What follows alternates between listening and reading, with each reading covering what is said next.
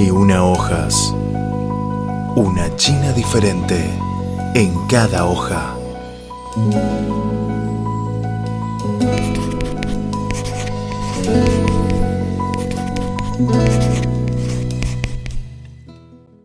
Hola queridos radio oyentes, bienvenidos otra vez al programa cultural Mil y una hojas, un espacio de cultura china y latinoamericana.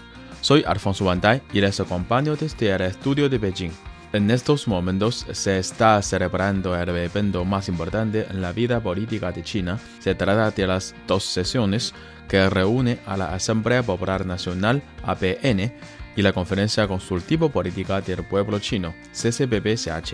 Durante estos días, los representantes de múltiples regiones se dan cita en Beijing con propuestas de todos los sectores de la sociedad del país asiático. Dichas ideas se enfocan en diferentes temas, incluyendo la cultura. Un tema se menciona mucho durante las dos sesiones de este año es la continuación y transmisión del patrimonio cultural inmaterial. Siendo un país con miles de años de historia, la tradición forma gran parte de la vida social del gigante asiático.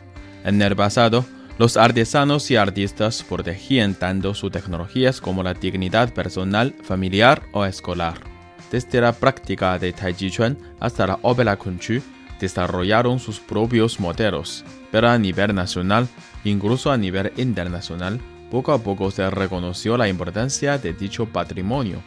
A diferencia de los templos y museos, el patrimonio cultural inmaterial no es algo físico y podría afectar a todo un continente o desaparecer en un instante. Con las políticas adecuadas y la participación de múltiples sectores de la sociedad, pudieran crearse más espacios para conservar dichas técnicas y artes.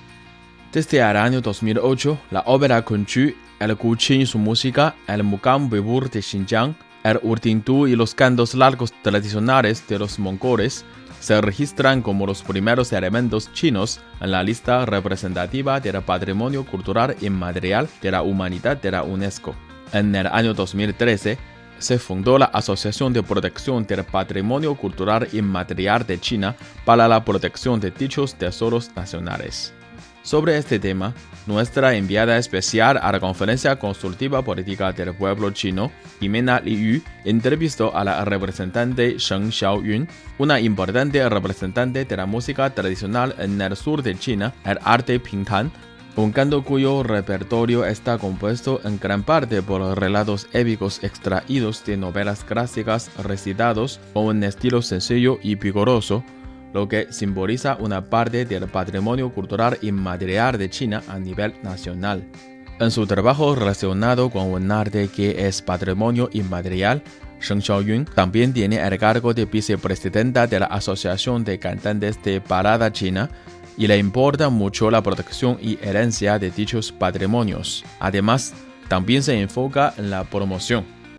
我们传统文化的传承和保护需要我们呃从业人员呃社会各界 la herencia y protección de nuestra cultura tradicional necesitan esfuerzos y estudios de los profesionales y personas de múltiples sectores en la sociedad, especialmente de los medios de comunicación, porque la cultura tradicional parece que está un poco lejos a los jóvenes, pues cómo acercarnos al público será un problema.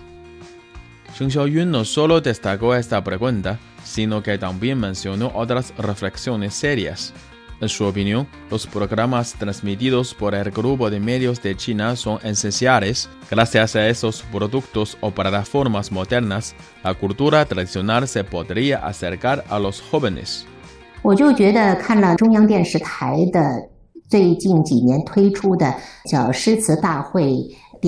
He visto programas del grupo de medios de China en los últimos años, como el concurso de poesía china, China en las obras clásicas y clásicos eternos, y entre otros.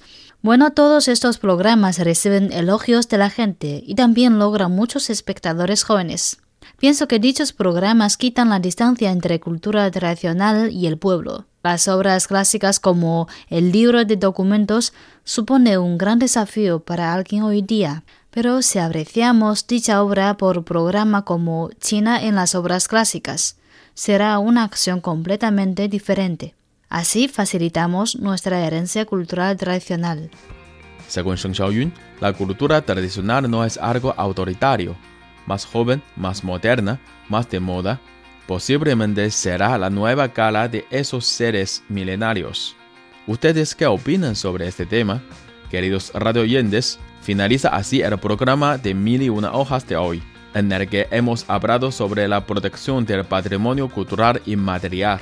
Amigos, gracias por escuchar nuestra emisión. Soy Alfonso Bandai. Hasta la próxima.